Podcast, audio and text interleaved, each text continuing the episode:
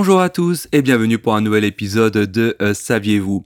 J'espère que vous allez bien et que vous êtes prêts pour ce nouvel épisode et premier épisode du mois de mai 2022. Euh, Avant de commencer, vous avez la coutume, euh, n'hésitez pas une nouvelle fois à vous abonner si ce n'est pas encore fait. Vous êtes toujours de plus en plus nombreux à vous abonner et cela me fait extrêmement plaisir.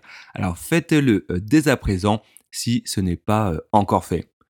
Aujourd'hui, dans Le saviez-vous, nous allons euh, parler d'une entreprise euh, qui euh, pousse ses employés à se masturber au travail.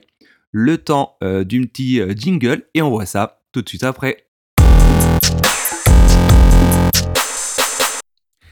Et oui, tenez-vous bien là d'un coup, je suis certain que vous aimeriez travailler dans cette entreprise mais euh, pour être sincère, je suis pas persuadé qu'au final euh, ça soit le cas. Toujours est-il que euh, dans le cas de cette entreprise qui est en fait une société de production de films pour adultes, eh ben sa directrice qui se nomme Erika Lust propose depuis 2020 à ces entreprises de se soulager une fois par jour pendant une trentaine de minutes dans une cabine qu'elle a nommée cabine de masturbation.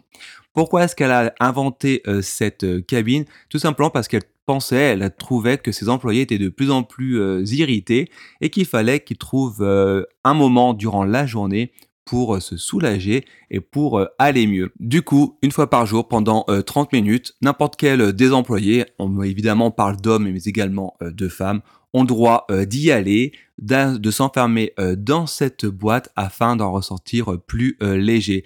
À l'intérieur, il y a évidemment tout le nécessaire pour aller mieux et d'ailleurs, d'après Erika euh, Lust, je cite, hein, le fait d'avoir autorisé la masturbation a permis d'entraîner une concentration accrue euh, de la part des collaborateurs avec moins euh, d'agressivité, plus de productivité et un meilleur travail d'équipe. Paradoxal, hein, quand on sait qu'à la base c'est un travail plutôt solitaire. À tel point qu'elle songe à proposer le concept de salle de masturbation à d'autres entreprises à travers le monde. Également, avant de conclure sur cet épisode, contrairement à ce que dit l'adage, hein, évidemment, ça ne rend pas sourd, et bien au contraire, cela a des effets positifs sur notre euh, santé.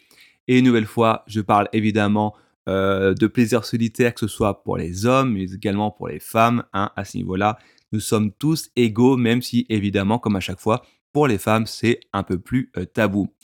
Parce que, tenez-vous bien, d'après une étude qui a été menée en 2004, se toucher augmente les défenses naturelles. Et attendez, ce n'est pas tout. D'après une autre étude qui date celle-ci de 2013, il a été prouvé que le fait de se satisfaire euh, de manière euh, solitaire permet de euh, réduire les douleurs.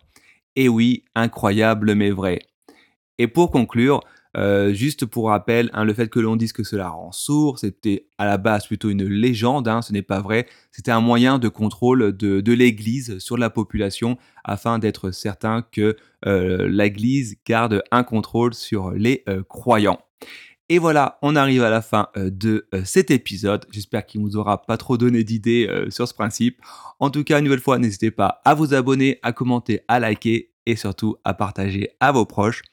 Je vous souhaite une bonne journée et je vous dis à très bientôt.